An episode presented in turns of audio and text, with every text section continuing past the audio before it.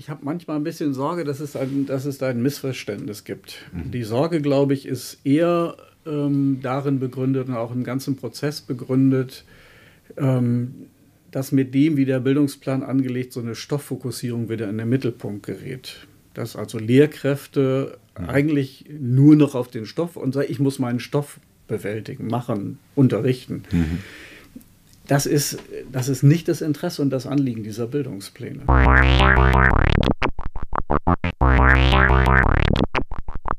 Hallo und herzlich willkommen zu Rundgang Reformschule. Wir sind hier heute in der Hamburger Schulbehörde und sprechen über die Bildungspläne, die ja neu rausgekommen sind. Mein Name ist Timo Knopper. Ja, guten Morgen, mein Name ist Tim Weihrauch und äh, ich muss euch sagen, ich habe einen fantastischen Ausblick. Ähm, nicht nur nach außen, wir sind in der Schulbehörde im 14. Stock, sieht wunderschön aus, das Wetter ist toll, aber ich habe auch äh, einen wunderschönen Ausblick auf Herr Köker, der heute unser Gast ist. Und zwar ist Herr Köker bei der Grundschule im Referat B3 Gestaltung, Unterrichtsentwicklung, Grundsatz und Internationales. Herr Köker, herzlich willkommen. Ja, vielen Dank. Ich freue mich auf das Gespräch. Vielleicht sage ich noch mal ein bisschen was zu mir, weil der Titel klingt an der Stelle ja erstmal auch etwas sperrig. Und vielleicht ist es ganz gut, ein bisschen auch ein Gefühl dafür zu bekommen, was ich vorher gemacht habe, bevor ich hier als Leiter der Abteilung äh, für Grundsatz- und Unterrichtsentwicklung äh, tätig gewesen bin. Mhm. Ich bin angefangen als äh, Lehrer im Emil-Krause-Gymnasium, Aufbaugymnasium. Die Schulform gibt es ja heute gar nicht mehr in Hamburg. Ja. Insofern, es liegt schon ein bisschen zurück. Bin stellvertretender Schulleiter am Albrecht-Heer-Gymnasium gewesen in Stelling. Dann Schulleiter im Kurt-Körber-Gymnasium, jetzigen Kurt-Körber-Gymnasium. Damals hieß es noch Gymnasium Bildstedt. Ähm, sieben sieben Jahre, bin dann als regionale Schulaufsicht in Wandsbek und in Bergedorf eingesetzt gewesen, habe äh, als Fachaufsicht äh, die Zuständigkeit für die Hamburger Gymnasien gehabt und jetzt seit Februar 2019 eben Leiter dieser Abteilung, also im Innendienst die Abteilung, die sich eigentlich um alles das kümmert, was eigentlich Spaß macht in Schule, um die ganzen Inhalte, um Wettbewerbe, um ganz viele Sachen, um Austausche, alles, was Schülerinnen und Schüler eigentlich spannend und interessant finden. Das ist unsere Aufgabe und dazu gehört natürlich eben auch Inhalte zu gestalten. Das heißt, was Schülerinnen und Schüler eben lernen und insbesondere, was sie dann, wenn sie die Schule verlassen haben, können sollten war ja irgendwann der Plan gefasst, neu, sollen neue Bildungspläne gemacht werden. Ähm, da gab es dann einen Entwurf, der wurde veröffentlicht, ähm, wurde dann massiv kritisiert, vor allem wegen dem Versuch, ähm, also das Hauptding war eigentlich diese Klausurersatzleistungen zu streichen, so zumindest einer der Hauptkritikpunkte. Ähm, und es wurde auch gefordert von verschiedenen Gremien, das alles nochmal neu zu starten, diesen Prozess. Ähm, es wurde dann aber nicht gemacht, sondern diese Klausurersatzleistung, dieser Punkt wurde wieder gestrichen und ähm, dann wurde es in der Hamburger Bürgerschaft verabschiedet. Nein, stimmt nee. nicht? Nee, das stimmt nicht. Ähm, was passierte nach den Änderungen? Also vielleicht, ich würde gerne noch mal zwei Schritte zurückgehen, okay. wenn ich darf. Äh, selbstverständlich. Hm, erst einmal finde ich, ist es ja wichtig, dass ähm, Bildungspläne eigentlich regelmäßig überarbeitet werden. Alle acht bis zehn Jahre ist es eigentlich ähm, an der Zeit, in dem man dann auch sagt, Bildungspläne gehören eigentlich auf den aktuellen Stand von Wissenschaft und Forschung und von Lernen gebracht. Und diese Bildungspläne, die wir aktuell, also die ja noch gelten, die sind von 2010, 11. Insofern ist es auch an der Zeit gewesen, Bildungspläne auch wieder zu überarbeiten. Mhm. Wir haben diese Bildungspläne nicht vollständig neu gemacht, sondern haben sie in der Tat überarbeitet. Eine wesentliche Grundlage für diese Überarbeitung ist der Beschluss der Bürgerschaft gewesen. Das stimmt. Im Rahmen des äh, Schulfriedens, den man vor der Bürgerschaft geschlossen hat, hat man sich darauf verständigt, die Bildungspläne zu überarbeiten und zu ergänzen. Zu ergänzen durch äh, Inhalte, die alle Schülerinnen und Schüler erlernen sollen. Das heißt, es sollte verbindliche Inhalte in den einzelnen Fächern geben, die, um die die Bildungspläne ergänzt werden. Dazu muss man wissen, dass die Bildungspläne in der vorherigen Generation zum ersten Mal ausschließlich kompetenzorientiert formuliert worden sind. Dort wurde also formuliert, welche Kompetenzen sollen Schülerinnen und Schüler in den einzelnen Fächern erwerben auch fachübergreifend. Es gibt also fachübergreifende Kompetenzen, aber wesentlich sind die, fachbezogenen Kompetenzen. Diese fachbezogenen Kompetenzen, die in den Bildungsplänen von 2010 und 11 stehen, die haben wir eigentlich nicht verändert. Die sind in den neuen Bildungsplänen nach wie vor enthalten. Wir haben sie dort überarbeitet, wo das fachdidaktisch erforderlich war, weil sich in der Fachdidaktik in den letzten zehn Jahren Dinge entwickelt haben. Das heißt, wir haben dort moderate Anpassungen vorgenommen Und wir haben sie ergänzt durch die Kompetenzen, die abgebildet sind in der Strategie der Kultusministerkonferenz Bildung in der digitalen Welt. Das heißt, es finden sich jetzt in den Kompetenzbeschreibungen der Fächer überall auch Kompetenzen, die dazu beitragen, dass Schülerinnen und Schüler in diesem Feld Kompetenzen erwerben können. Und insofern, das ist nochmal ganz wichtig zum Verständnis. Der Grundgedanke der Kompetenzorientierung in den Bildungsplänen hat sich nicht geändert. Er wurde ergänzt durch Inhalte, durch Kerncurricula, durch zentrale Inhalte in den einzelnen Fächern. Das, glaube ich, muss man noch einmal erstmal als Grundlage sehen. Kann ich da eine Zwischenfrage stellen? Und zwar, ähm, dass es inhaltlicher wird oder einen inhaltlicheren Schwerpunkt gibt, ist ja aus der Perspektive des Föderalismus ganz gut hm, zu gestalten, was man sagt, die KMK hat Vorgaben gemacht, haben gesagt, ja, da mhm. machen wir mit und wir gucken, dass eine größere Bildungsmobilität da ist. Mhm. So, das ist da wahrscheinlich ein Faktor für diese, mhm. für inhaltliche Schwerpunktsetzungen. Ähm, weil ich es nicht weiß und vielleicht unsere Zuhörerinnen auch nicht, ähm, Gab es in der Didaktik, Sie sagen, ne, die Forschung geht weiter, klar, ähm, gab es auch da, sag ich mal, Notwendigkeiten, dass man gesagt hat, naja, wir machen jetzt doch inhaltliche Setzungen, weil in der Forschung sowas passiert ist? Und können Sie mhm. vielleicht kurz umreißen, wie, das, wie man sowas erforscht? Ja. Also natürlich nicht ne, zu lang, aber. Es gibt, ne, es gibt natürlich, also es gibt Bildungsforschung eben auch zu, zu der Frage, wie eben auch Lernen organisiert werden kann. Ja. Für uns war ein wesentlicher ähm, eine wesentliche Quelle dafür, dass wir 2017 eine Expertenkommission für den Mathematikunterricht hier in Hamburg gehabt haben. Diese Expertenkommission, der die Ergebnisse im Mathematikunterricht waren in Hamburg lange Zeit ja nicht so, wie man sich das gewünscht und erwartet hat. Diese mhm. Expertenkommission hat den Mathematikunterricht an ganz unterschiedlichen Stellen angeguckt, hat sich den Bildungsplan angeguckt, ist aber auch in Schulen gegangen, mhm. hat sich schulinterne Curricula angeguckt, mit Lehrkräften gesprochen. Das heißt, sie haben versucht, sich ein Bild zu machen, wie der Mathematikunterricht gestaltet ist. Okay. Eine wesentliche Empfehlung dieser Expertenkommission war, dass sie gesagt haben, es ist aus ihrer Sicht nicht sinnvoll und vernünftig, dass die Behörde die Schulen damit alleine lässt, schulinterne Curricula zu erstellen. Das heißt, okay. die Expertenkommission hat gesagt, und das nicht nur auf Mathematik bezogen, wir haben für Mathematik gesprochen, aber auch gesagt, das sei sicherlich auch für andere Fächer sinnvoll, weil sie gesagt haben, wir haben eine so unterschiedliche Qualität von schulinternen Curricula gefunden. Das mhm. heißt, das, was einzelne Schulen entwickelt hatten, hat eine so unterschiedliche Qualität gehabt, weil auf der Grundlage der letzten Bildungspläne war jede Schule aufgefordert, die Kompetenzen, in Unterricht konkret zu übertragen. Das heißt, man muss ja immer entscheiden, an welchen Inhalten erlerne ich die Kompetenzen, die in einem Bildungsplan beschrieben sind. Wenn Schülerinnen und Schüler etwas können sollen, dann muss ich trotzdem sagen, an welchem Gegenstand haben sie eine Gelegenheit, das zu erwerben. An, irgendeinem, an irgendeiner Stelle muss ich das entscheiden. Ich kann ja. es auf KMK-Ebene entscheiden, aber mhm. ich könnte auch sagen, für was interessierst du dich? Was möchtest du heute machen? Und dann ja. gucken, dass diese Kompetenz daran erworben wird. Genau. So, okay. Und es geht dann, geht dann am Ende darum natürlich, wenn man auch Kompetenzen erwerben will, dass Lehrkräfte, Fachkonferenzen oder eine Behörde sagt, wie sind eigentlich geeignete Lernpfade? Ja. Was ist eigentlich der Kern dessen, was dann fachlich eben auch in der Progression gelernt werden muss? Und die Empfehlung dieser Expertenkommission war damals, dass die Behörde diese Aufgabe übernehmen soll. In okay. der Behörde gibt es mehr Zeit, die Behörde hat mehr Möglichkeit, den Sach- und Fachverstand zu bündeln und zusammenzufassen und mhm. auf dieser Grundlage entsprechend dann den Schulen und den Lehrkräften Orientierung zu geben, wie dann schulinterne Curricula zu gestalten sind. Das ist der wesentliche, die wesentliche Quelle. Okay. Dazu, dazu kommt natürlich, das haben Sie ja beschrieben eben auch, dass es auf der KMK-Ebene in den Fächern eine, auch das kann man in den Bildungsstandards sehen, stärker die Kompetenzorientierung ergänzt wird mhm. durch eine Inhaltsanforderung.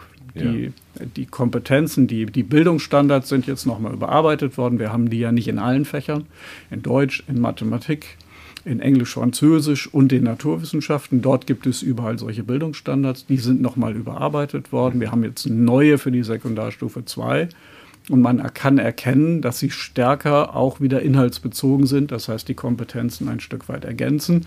Und das ist richtig, dass das auch wieder in den Bildungsplänen sich abbildet. Okay, und das liegt eben daran, dass man gesagt hat, in den Schulen vor Ort gibt es sehr unterschiedliche Kompetenzen, diese Curricula inhaltlich zu befüllen. Mhm. Und weil man aber eigentlich für alle SchülerInnen in Hamburg ein vergleichbares Niveau haben möchte, sagt man, okay, wir setzen Inhalte fest. So okay. in etwa ist das Verständnis, ja. Okay. Ja, nachvollziehbar. Ähm, Nochmal zu der, wie es entstanden ist. Ähm, es war ja dann zumindest von den Schulleitungen der Stadtteilschulen, weiß ich das, und von der Elternkammer, dass sie gefordert haben, dass es eben nochmal neu aufgesetzt wird, unter Beteiligung von anderen noch. Ähm, warum wird das nicht gemacht? Mhm. Auch da muss man vielleicht einmal nochmal den Prozess ja sehen.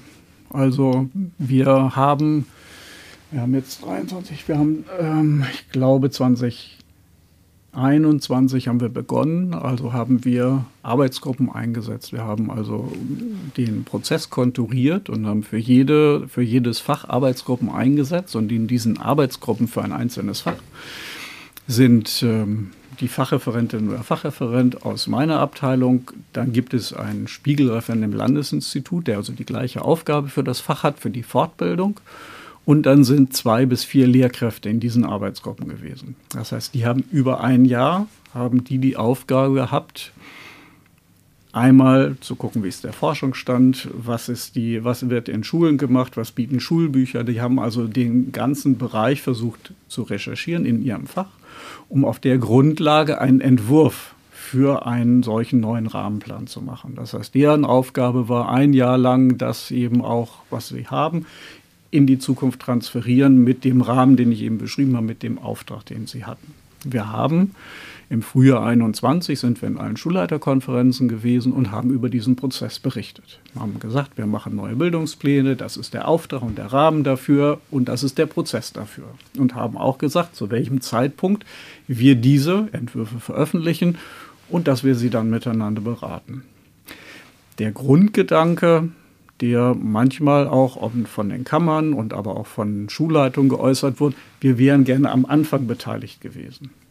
Wenn man sich jetzt vorstellt, dass wir 101 Rahmenpläne zu überarbeiten haben, also für 101 einzelne Fächer, dann ist dieser, dann ist die Vorstellung, das sozusagen mit allen Beteiligten zu machen, zumindest schwierig für mich in der Realisierung. Weil die Frage, wer entscheidet dann zu welchem Zeitpunkt, was in diesen einzelnen Rahmenplänen, in diesen Entwürfen steht.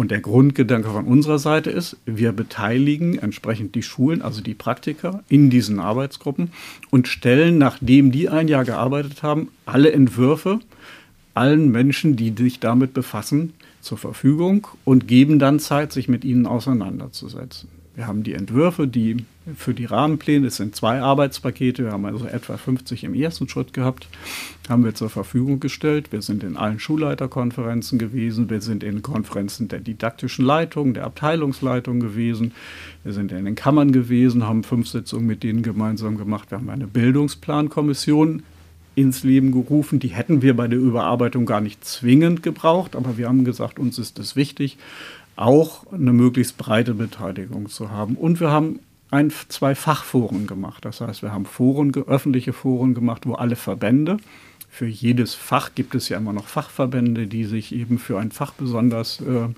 interessieren, alle eingeladen, diese Entwürfe mit uns zu besprechen und zu diskutieren. Und besprechen und diskutieren heißt, hieß zumindest in unserem Verständnis in allererster Linie erstmal, wir erklären. Wir erklären, was wir gemacht haben und warum wir das so gemacht haben. Wir versuchen also sichtbar zu machen, was ist unser Verständnis, wie haben wir die Dinge angelegt und was ist entstanden. Einfach, um dann auch den Menschen eine Möglichkeit zu geben, uns eine Rückmeldung zu geben. Was davon finden Sie richtig und gut, was davon finden Sie nicht richtig und was sollten wir überarbeiten. Das war eigentlich so war der Prozess von Anfang an angelegt.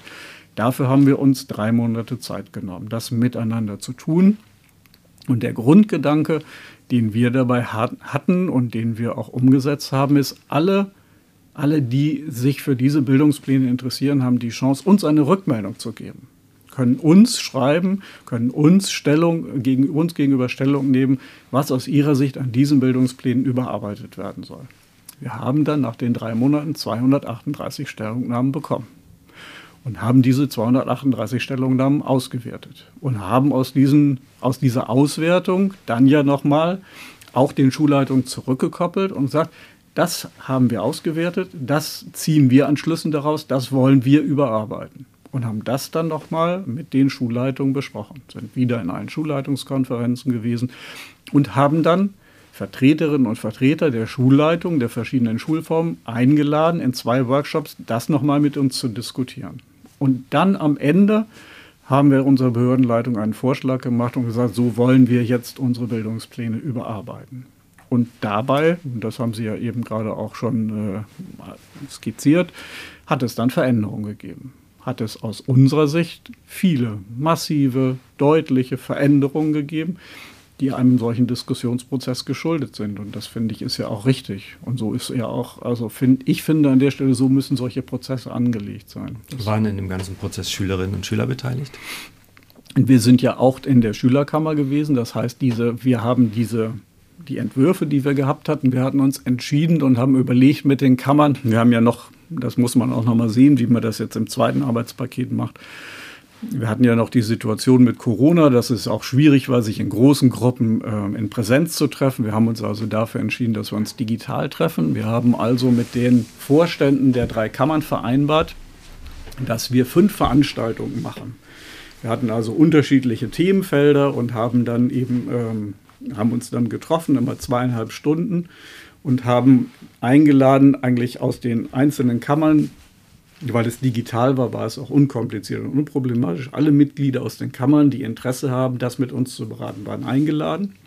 Und wir haben dann in diesen Sitzungen im Prinzip, was ich erläutert habe, unsere Pläne immer erläutert und vorgestellt. Wir haben also gesagt, was haben wir gemacht, warum haben wir das gemacht, wie ist das in der Zusammenhang zu den Aufträgen zu verstehen und haben mit den Kammern dann darüber gesprochen und diskutiert, haben also diskutiert darüber, wie ist das wahrgenommen worden, wo sehen die das kritisch, welche ähm, Rückfragen haben sie jetzt zu dem, was wir gemacht haben. Ein Problem hat sich nach meiner Wahrnehmung, und das ist vielleicht auch ein bisschen das, was, ähm, was Sie ja auch wahrnehmen, die Frage des, des, kritischen, des kritischen Diskurses darum, daraus ergeben, dass immer wieder der Wunsch war, jetzt konkret Dinge ändern zu können. Das heißt, mit uns in den Austausch darüber zu gehen, was machen wir jetzt anders. Wir haben uns immer wieder darum bemüht zu sagen, das ist für uns zum jetzigen Zeitpunkt eigentlich nicht möglich und auch nicht ehrlich, weil ich kann mich ja nicht mit einzelnen Beteiligten in einem Prozess hinbegeben, hineinbegeben, mit denen dann etwas besprechen und sagen, ja, das mache ich jetzt anders. Weil das würde an der Stelle alle anderen Beteiligten in einem solchen Prozess ja erstmal ausschließen aus dieser Willensbildung.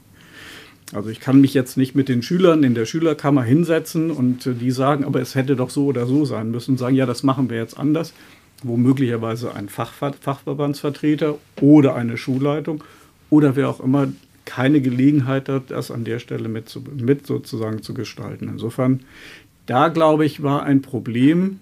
Ich bin nicht mal sicher, wo das Problem, wo wir das Problem hätten wirklich beheben können. Die Frage, was ist Beteiligung? Also wann ist Beteiligung gut und richtig? Mhm. Und wir haben häufig den Eindruck gehabt, Beteiligung ist eigentlich nur dann geeignet, gut und richtig, wenn sichtbar wird, ich übernehme jetzt das, was, äh, was ich an Kritik gehört habe. Also ich habe große Schwierigkeiten, diese beiden Teile der Bildungspläne zusammenzubekommen. Es gibt den allgemeinen Teil, da stehen viele tolle Sachen drin, ja, über fachliche Kompetenzen und ähm, äh, demokratische Wertebildung und so weiter. Und dann gibt es den zweiten Teil, der dann so inhaltlich gefüllt ist, dass die Umsetzung von den Sachen, die im allgemeinen Teil stehen, eigentlich gar nicht mehr erlaubt. Im allgemeinen Teil zum Beispiel werden Kompetenzen ähm, erwähnt, problemorientiertes Denken, Konfliktmoderation, soziale, kommunikative Fähigkeiten, kritisches Denken, lösungsorientierte Diskussion und so weiter. Mhm ähm, kommen im zweiten Teil fast nicht mehr vor.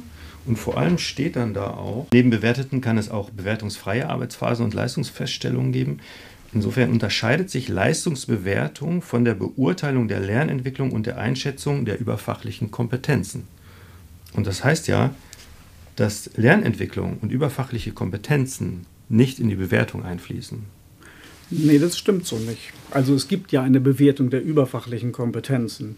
Wenn Sie das Zeugnis angucken, dann werden Sie ja finden, dass die überfachlichen Kompetenzen dort beurteilt werden. Also insofern gibt es durchaus diese überfachlichen Kompetenzen, die auch relevant sind, die auch für die Lernentwicklung relevant sind, die an der Stelle auch angeguckt werden. Aber das waren jetzt zwei Fragen, wenn ich Sie richtig verstanden habe. Wenn ich Sie richtig verstanden habe, war der Ausgangspunkt ja ein anderer. Also Ihr Ausgangspunkt war ja der, dass Sie in Abrede gestellt haben, dass man mit, äh, mit dem, wie die Fachrahmenpläne gestaltet sind, das leisten kann, tun kann, anstreben kann, was im Ahrtal beschrieben ist. Das ist etwas, wo ich immer wieder erstaunt bin, wie diese Einschätzungen zustande kommen.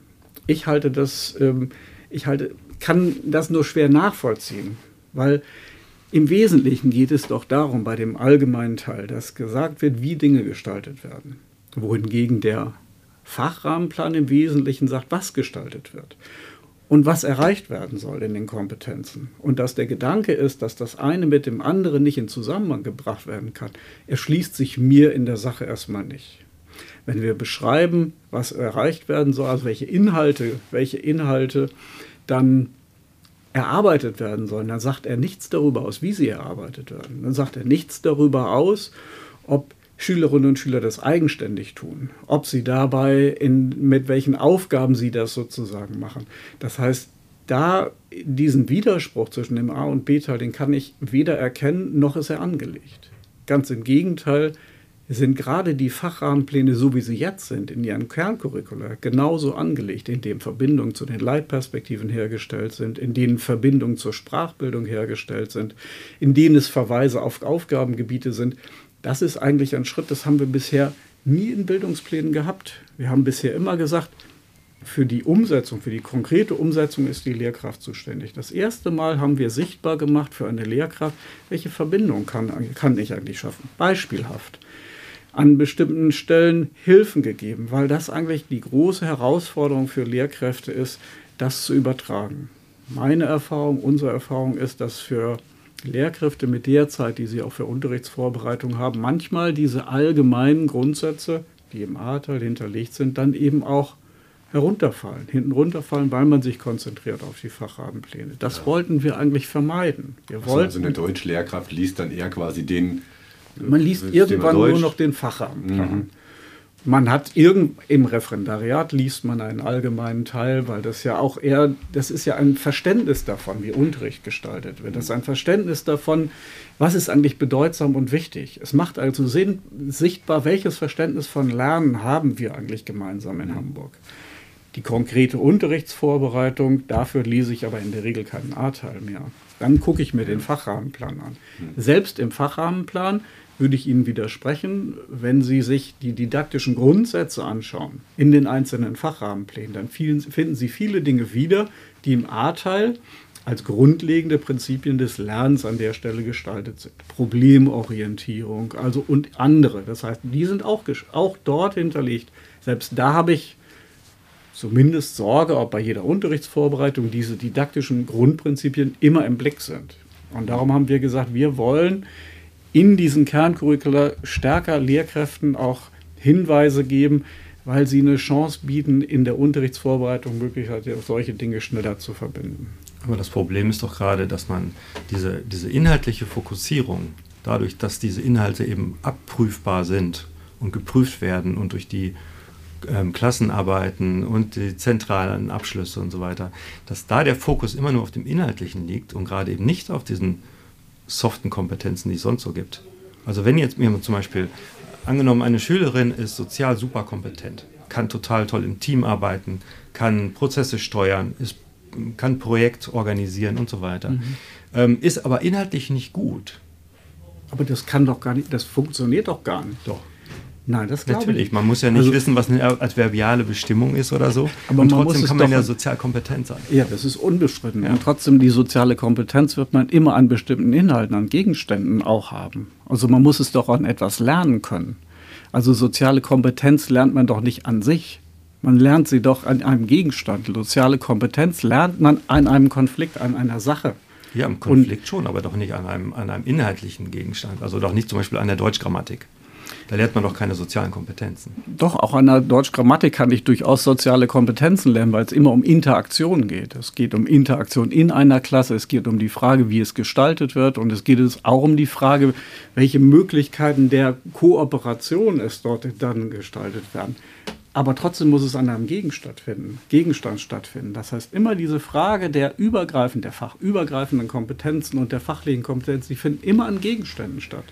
Lernen findet an bestimmten Gegenständen statt, ob das in der Schule oder außerhalb der Schule ist. Es findet davon nicht losgelöst statt.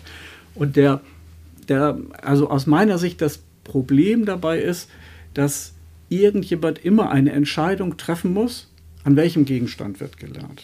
Also es findet immer, immer eine Entscheidung statt. Es ist nur die Frage, wer trifft die Entscheidung. Und wenn man jetzt Gegenstände definiert, an denen quasi soziale Kompetenzen zum Beispiel sich etablieren können, sich auch wachsen können, sich auch reiben können, ähm, dann verstehe ich auf der einen Seite, dass es eine gute Idee ist, sich mit der Kapazität, die nur diese Behörde hat, darüber Gedanken zu machen. Mhm. So.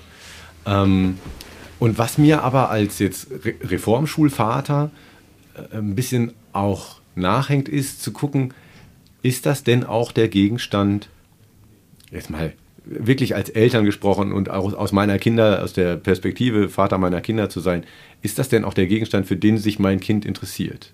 Ja? Also, weil auf der einen Seite haben sie es ja quasi demokratisch legitimiert festgelegt, in einem äh, offensichtlich komplexen Prozess, an dem auch viele Stellen schon möglich waren, sich eben auch da wieder zu sozialer Interaktion zu greifen.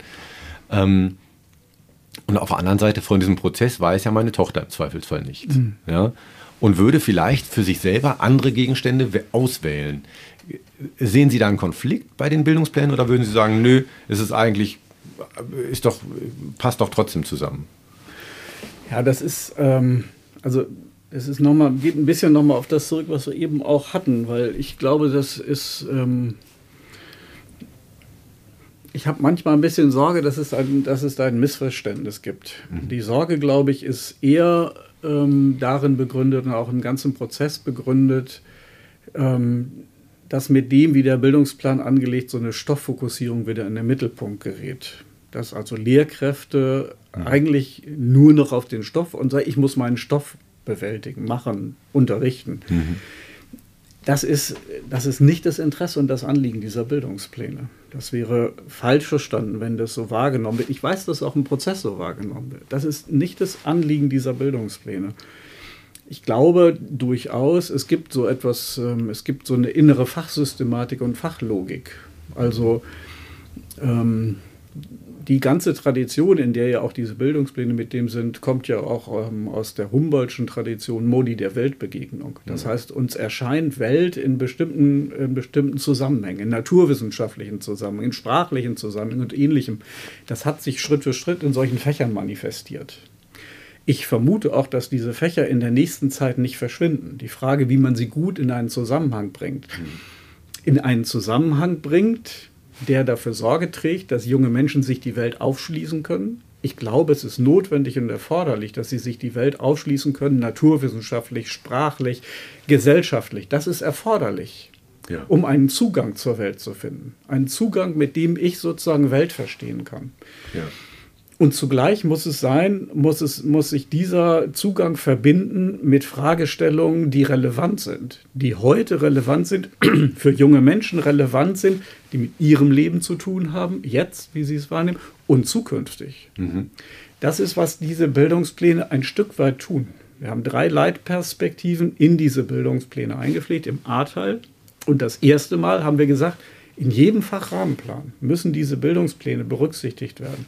Das bedeutet also, dass die Fragen von Digitalisierung, von Werten, von Bildung für nachhaltige Entwicklung immer mit diesen Inhalten auch verankert werden, mhm. damit es eben nicht losgelöst ist. Es geht nicht darum und darf nicht mehr darum gehen, Inhalte, Fachinhalte ausschließlich losgelöst eben zu sehen von, von dem, was ich sage, der Welterschließung für junge Menschen. Sie müssen relevant sein. Und das ist aber eine Aufgabe, die den Lehrkräften obliegt, Dinge dann eben auch relevant zu machen. Was beschäftigt meine Schülerinnen und Schüler, weil das unterschiedlich ist und sein kann. Vom Alter her, ja, ja. von ihrer Umgebung her, die, also von vielen Dingen. Und da ist es bedeutsam. Von der Schule, die sie besuchen, von, von genau. der sozialen Umgebung, ja. all das, wo sich Menschen differenzieren. Ja. Und da ist, es bedeut, da ist es bedeutsam, solche Zusammenhänge herzustellen. Ohne an der Stelle aber auch fachliches Lernen zu negieren. Weil das fachliche Lernen für junge Menschen ja bedeutsam und wichtig ist. Man muss sich das ja Schritt für Schritt erschließen und aufschließen können. Das fachliche Lernen lässt sich ja in dem Prinzip gar nicht wirklich negieren, weil es gibt kein reines Kompetenzlernen, ja. sondern es ist immer bezogen auf was Inhaltliches und dieses Inhaltliche und da, da könnte man ja aber auch, wenn man das jetzt ganz radikal denkt, auch kommen und sagen, diese fachliche Aufschlüsselung, ähm, also die inhaltliche Setzung und das Interesse kommt von den Kindern und die interessieren sich für bestimmte Inhalte und die fachliche Aufschlüsselung kommt quasi in der Reflexion mit der Lehrkraft. Ja, und das ist, äh, wäre ja zumindest ein anderer Ansatz, als zu sagen, wir versuchen es über Bildungspläne gut zu steuern. Jetzt habe ich Sie verstanden, ne? es gibt eben ganz unterschiedliche Curricula in Schulen, ähm, aber diese Ebene, was kommt wirklich eigentlich von den SchülerInnen an, an Weltinteresse, ja, und ich finde, es ist ja offenbar, dass man Kindern auf der einen Seite Welt anbieten muss in irgendeiner Form mhm. und sagen muss, hier, guck mal, das mhm. ist Welt. Also daher kommt ja die Idee von Curricula. Und auf der anderen Seite ist es ja nicht unbedingt Tradition des deutschen Schulwesens zu sagen, was interessiert dich denn? Woher kommst du denn?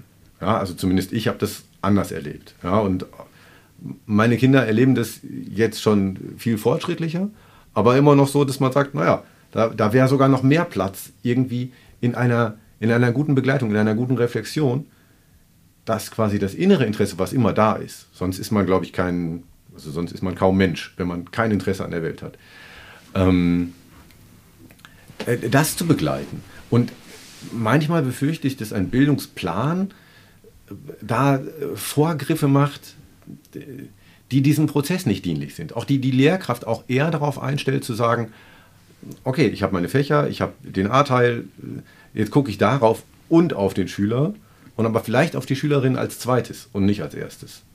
Ja. Ist das ein Problem, was Sie sehen, oder ist, wo Sie sagen, nö, das ist völlig. Also das ist, das ist, das ist genuin für Unterricht und Lernen. Also es ist genuin für Unterricht und Lernen, dass sich Lehrkräfte mit dieser Fragestellung auseinandersetzen. Welt anzubieten bedeutet ja immer auch, hm, die Komplexität von Welt so zu reduzieren, dass sie auf bestimmten auch an, in bestimmtem Alter, mit einem bestimmten Verständnis mhm. von Schülerinnen und Schülern auch erfasst werden können. Der Grundgedanke des Interesses von Schülerinnen und Schülern an Gegenständen, dem ausschließlich zu folgen, würde, glaube ich, dem Auftrag von Schule nicht gerecht. Ich verstehe, den, ich verstehe, den, ich verstehe den Gedanken. Ja. Ich verstehe den Gedanken. Aber weil aus meiner Sicht das, was sozusagen in Welt ist, so vielfältig und so komplex ist, ist es eine Aufgabe von Schule, das auch Schülerinnen und Schüler so anzubieten und dazu rein, dass sie eine Chance haben, das in ihrer Zeit in der Schule für sich zu begreifen und dann auf dieser Grundlage, auf dieser Grundlage ja auch bestimmte Entscheidungen für sich zu treffen. Für ihr eigenes Interesse, für ihr eigenes erwachsen werden für ihre Anschlüsse, die daraus ja auch entstehen. Denn Schule dient ja auch dazu, junge Menschen zu befähigen, nach der Schule anzuschließen. Das heißt, es ist eine Voraussetzung, die geschaffen werden muss, auch solche Anschlussentscheidungen bewusst treffen zu können. Das heißt, diese Auseinandersetzung mit dem, was in Welt ist, muss ja stattfinden. Und die Frage wäre dann, wie kann das gut gestaltet werden? Und der Grundgedanke, der Grundgedanke, den Schule an der Stelle geht, ist, es wird ein Stück weit vorgestaltet mhm. und die Bildungspläne, wenn man so will, tun das jetzt, indem sie inhaltlich noch auch einen Kern beschreiben. Ja. Einen Kern, der, so ist zumindest die Grundidee, etwa 50 Prozent des Inhalts festlegt. Mhm. Auf der anderen Seite aber eben auch 50 Prozent dann freilässt, indem die Lehrkraft mit ihren Schülerinnen und Schülern an der Stelle sagen, wie ergänzen wir das? Mhm. Wo vertiefen wir das? Was sind Fragestellungen, die jetzt nochmal von besonderer Relevanz hier auch sind, vielleicht auch unterschiedlich, mhm. um dann eben auch nochmal eigene Zugänge zu ermöglichen. Aber der Grundgedanke eben auch, dass bestimmte Dinge sich schrittweise erschließen lassen sollten, dem, wie gesagt, dem folgt, äh, die, folgt diese Grundlage dieser Bildungspläne in der Tat. Das, also ich finde, es hört sich sehr gut an, aber ich würde nochmal nachhaken bei dem Punkt, wenn Sie sagen, ähm, diese Anschlussentscheidungen, die münden dann ja irgendwann in Abschlüsse. Und das ist ja äh, zum Teil eine, also zumindest zum Teil eine Legitimierung eines Schulsystems. Ja, dass man quasi ja. an einem bestimmten Punkt einen bestimmten Abschluss hat und man, sagt, man kann sagen, so jetzt, jetzt bin ich anschlussfähig an Kultur, an Gesellschaft, mhm. an Arbeitsprozesse. Ähm, das löst sich ja aber auf der Abnehmerseite zumindest zum Teil auf, habe ich den Eindruck. Weiß nicht, wo, woraus sich Ihr Eindruck speist. Ja. Also das kann man sicher unterschiedlich wahrnehmen. Die Kontakte, mhm. die wir haben mit Handwerkskammer mhm. und Handelskammer, sind eher so, dass immer wieder darüber gesprochen wird, welche Erwartungen sie daran haben, was junge Menschen mitbringen sollen. Ja. Früher hätte man gesagt äh, Ausbildungsreife. Ja. Heute würden wir eher von Berufswahlkompetenz sprechen. Mhm. Aber es wird immer wieder sehr deutlich eben auch von diesen Kammern und den Ausbildungsbetrieben formuliert, was sie eigentlich erwarten, was junge Menschen mitbringen sollen. Weil sie zum Teil auch erleben, dass junge Menschen darüber nicht verfügen. Das heißt also, mein Eindruck ist nicht, dass sich das auflöst, sondern mein Eindruck ist, mein Eindruck ist dass äh, dort an Schule nach wie vor ein hoher, aber auch nachvollziehbarer Anspruch äh, formuliert wird. Mhm. Deswegen nachvollziehbar, weil es ja wichtig ist, dass das, was junge Menschen mitbringen, zu dem passt, was dann von, wie Sie formuliert haben, Abnehmern erwartet wird. Mhm. Das andere Phänomen ist die Frage, die kann man immer wieder neu auch stellen im universitären System. Wie gehen wir damit um? Mhm. Deutschland hat sich dafür entschieden, äh, das System darüber zu regeln, dass die Schule halt eben das Zertifikat vergibt, also entsprechend entscheidet, ja. wie der Zugang zur Universität ist. Die Universitäten das akzeptieren, der Numerus Clausus ist ein Ergebnis davon. Es gibt ja 2017 hat es ein äh, Urteil des Bundesverfassungsgerichtes gegeben, das uns, also die KMK, dazu aufgefordert hat, das Abitur vergleichbarer zu machen. Ja. Weil die Abiturnoten, die entscheidend über einen Medizinstudienplatz nicht ausreichend vergleichbar sind. Das führt also eher dazu, dass wir die Zertifizierung eher eng führen. Und ist das, das die richtige Antwort auf, auf eine Welt, die immer differenzierter und komplexer wird? Ich habe so den Eindruck, dass man dass es so ein, ein bisschen ein Schritt nach hinten ist. Auf der einen Seite finde ich Bildungsmobilität total wichtig, ja? also dass man auch woanders anschließen kann. Und auf der anderen Seite denke ich, die Welt ist jetzt allein mit dem, mit dem Schock, den ChatGPT zum Teil ausgelöst hat, diese, diese Lernen, äh, diese künstlichen, mhm. künstlichen Intelligenzen mit ausgelöst haben, haben uns doch ein Stück weit erschrocken und sprechen doch eigentlich fast noch mehr dafür zu sagen, wir gucken mehr darauf, was der Einzelne will und nicht darauf, ob er anschlussfähig ist, weil er in dieser differenzierten und komplexer werdenden Welt doch irgendwie immer mehr seinen Platz finden wird. Und wenn ich natürlich den, den, äh, den Lehrmeister frage, irgendwie fehlen Kompetenzen, da bin ich von überzeugt, dass, dass, dass da allein aus, der, aus dem generationalen Verhältnis zum Teil sich diese Menschen die Sachen ganz anders vorstellen. Ja? Und auf der anderen Seite diese, wir haben im Podcast auch schon mit SchülerInnen gesprochen, die eine, die einen ein Händel an der Welt haben, sich mit einer Komplexität auseinandergesetzt haben, ähm, die, die, würde ich behaupten, die haben sie quasi zusätzlich außerdem geschaffen. Ne? Zum Beispiel in Reformpädagogik, in den Plätzen, wo sie sich selber vertiefen durften und so. Und deshalb kommt es mir manchmal dann vor, wenn man sagt, okay, wir gucken jetzt, was die KMK möchte. Und ich meine, dazu sind wir ja äh, auch demokratisch verpflichtet. Das ist ja keine Option. Aber es kommt mir dennoch manchmal ein bisschen vor, als würde man dann sagen, die, die Gleichförmigkeit wird wichtiger, während sich die ganze Welt irgendwie in die Richtung entwickelt, Komplexität und Diversität zu betonen. So. Ich bin nicht sicher, ob ich, ähm, ob ich die Einschätzung teile. Also richtig ist, die Welt wird komplexer. Das wird sie sicher schneller als früher, aber das ist sie schon, solange ich zumindest denken kann, immer geworden. Ja. Mm, Unabhängig davon ist natürlich die Frage, was macht das mit jungen Menschen? Brauchen sie mehr oder weniger Orientierung? Mhm. Also das finde ich ist eine offene Frage für mich. Weil wir wissen doch mit äh, der Entwicklung, die vor uns steht, auch nicht, wo sie uns führen wird. ChatGPT ist ein Beispiel. Wir wissen nicht ja. mal, wo wir in zwei Jahren in diesem Feld sind. Was wir aber, glaube ich, relativ sicher wissen, ist, dass wir eine gemeinsame Verantwortung dafür haben, dass alle jungen Menschen über Schule hinaus ihren Platz finden. Es gelingt uns immer noch viel zu wenig, dass junge Menschen gesichert nach der Schule einen Anschluss finden. Mhm. Also viele junge Menschen, manche, für manche ist das auch nicht schlimm und nicht schwierig, die werden vielleicht einen Umweg finden. Man studiert etwas, bricht ab, macht nochmal ja. was anderes. Und trotzdem haben wir immer noch einen Anteil von jungen Menschen, die keinen gesicherten Anschluss finden, die also am Ende keinen für sie guten Weg in das eben eigene und selbstbestimmte Leben finden. Dieser Anteil ist eigentlich noch zu groß. Hm. Und ich glaube, dass wir uns auch darum kümmern müssen und dass wir uns darum sorgen müssen. Und ja, ich kann verstehen, dass man insbesondere wenn man auf den universitären Bereich guckt, dass man da auch anders sich entscheiden könnte.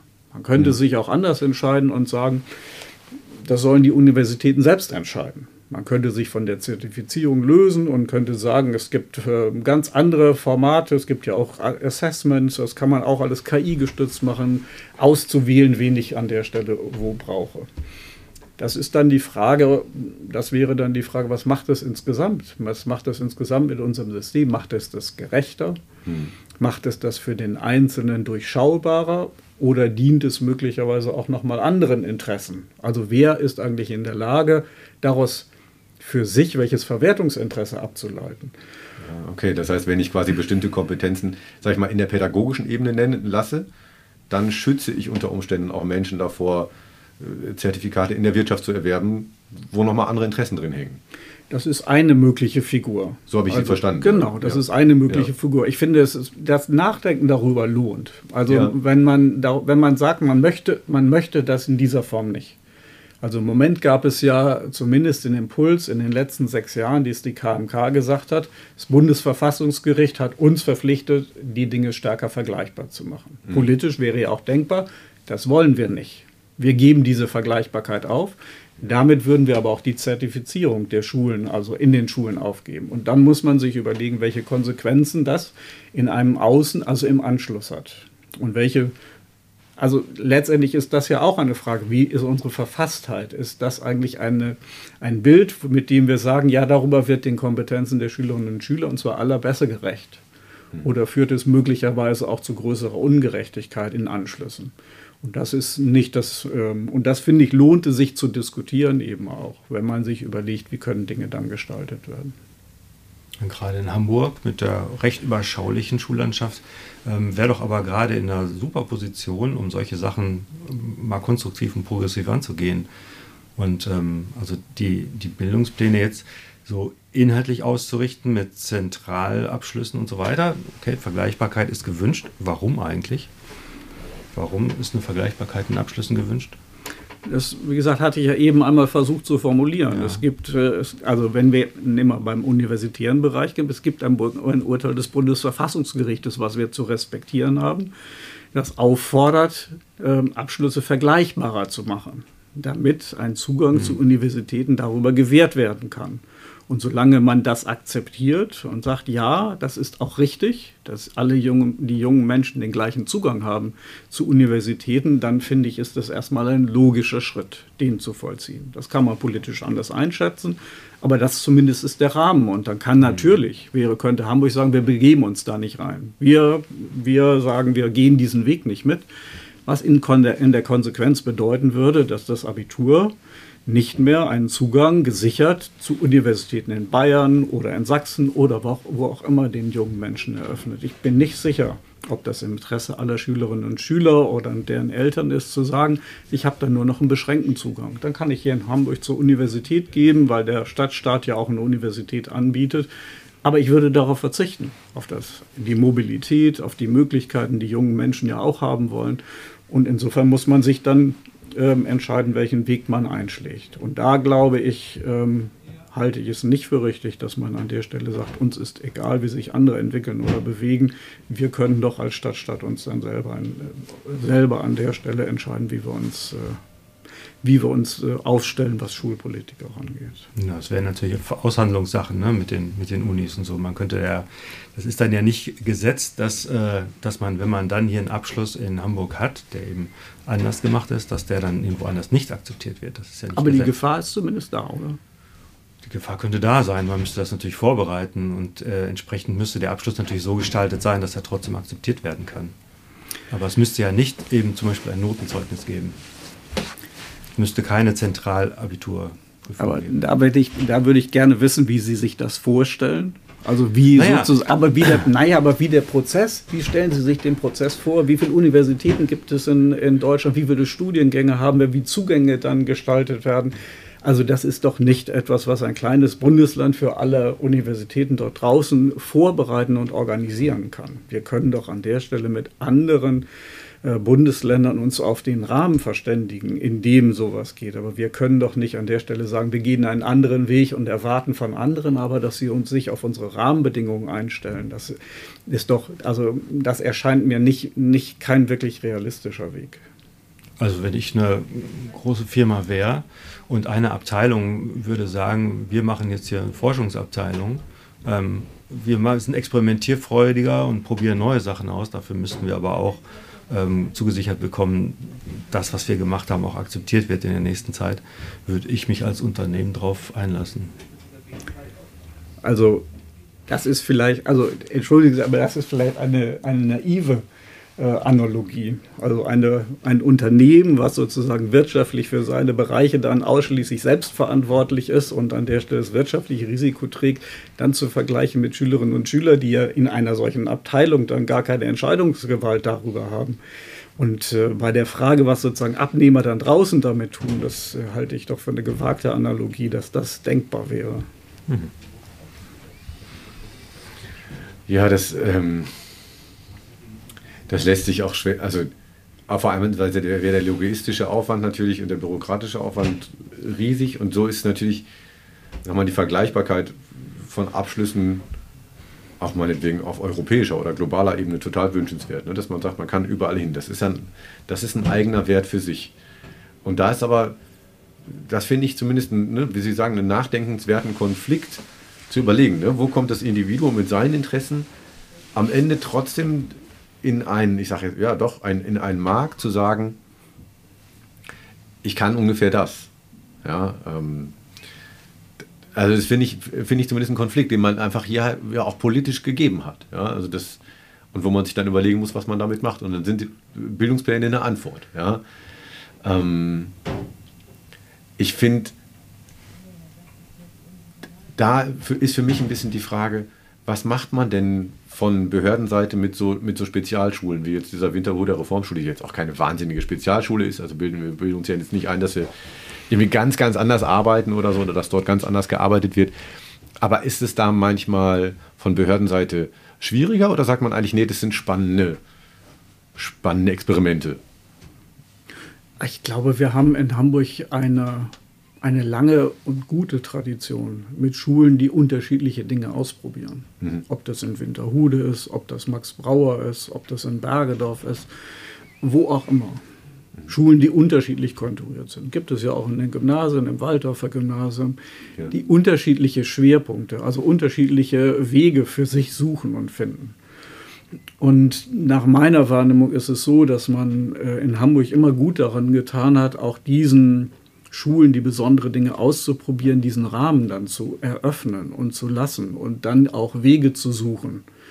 Ich erinnere daran, dass wir, hm, als es um das Zentralabitur ging und die Profiloberstufe, dass die Schulen, die gesagt haben, also die reformorientierten Schulen, die Profile äh, Oberstufe anders gestaltet haben, dass man ihnen damals auch eröffnet hat, erst einmal Abituraufgaben weiter dezentral zu stellen.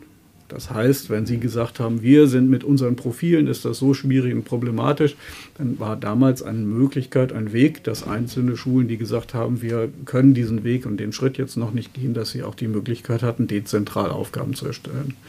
Wir haben ja 30 Fächer, bei denen es zentrale Aufgabenstellungen aus der Behörde gibt und es mhm. gibt ein paar wenige Fächer, bilinguale Sachfächer, Kunst, Musik in denen es immer noch dezentrale Aufgabenstellung gibt. Also wo die Aufgaben vor Ort von der Lehrkraft erstellt werden, die in die Behörde geschickt werden, die geprüft werden und dann wieder zurückgehen.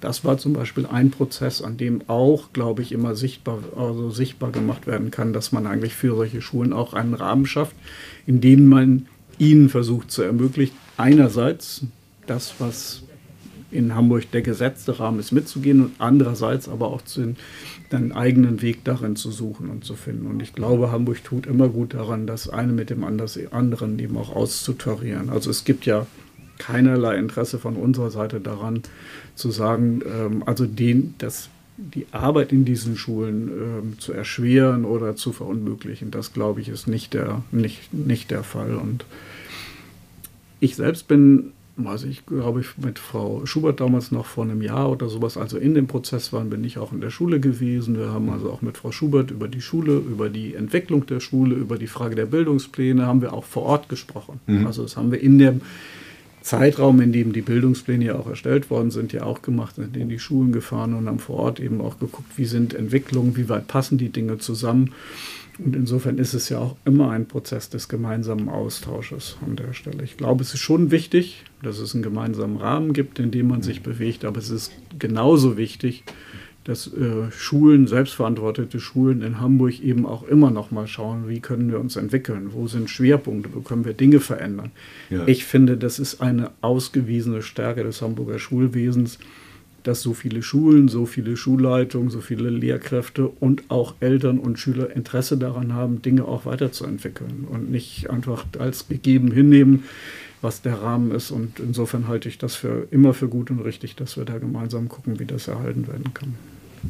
Herr Köker, also das war ein, für mich ein sehr differenzierender Blick in, in, das, in die Gedanken an den Bildungsplan die da reingeflossen sind und auch in die Auseinandersetzung, die da passiert ist. Ähm, das war sehr, sehr spannend für uns und ich hoffe auch für unsere HörerInnen, ähm, denen ich an dieser Stelle für ihre Aufmerksamkeit danken möchte und natürlich auch den HörerInnen, ähm, die sich regelmäßig mit einer kleinen Spende bei uns beteiligen, danke ich ganz besonders. Ich wünsche allen einen wunderbaren Tag und auf Wiederhören. Ja, auch von meiner Seite. Ich bin gespannt, wenn wir uns vielleicht in zwei oder drei Jahren wieder treffen, wie die Erfahrungen mit den Bildungsplänen auch in der Reformschule sind. Ich bin da zumindest zuversichtlich, dass es auch für die Schülerinnen und Schüler aller Schulen dazu führt, dass sie besser Dinge miteinander verbinden können und dass sie für ihr Leben damit davon auch profitieren können. Ja, Dankeschön. Ja.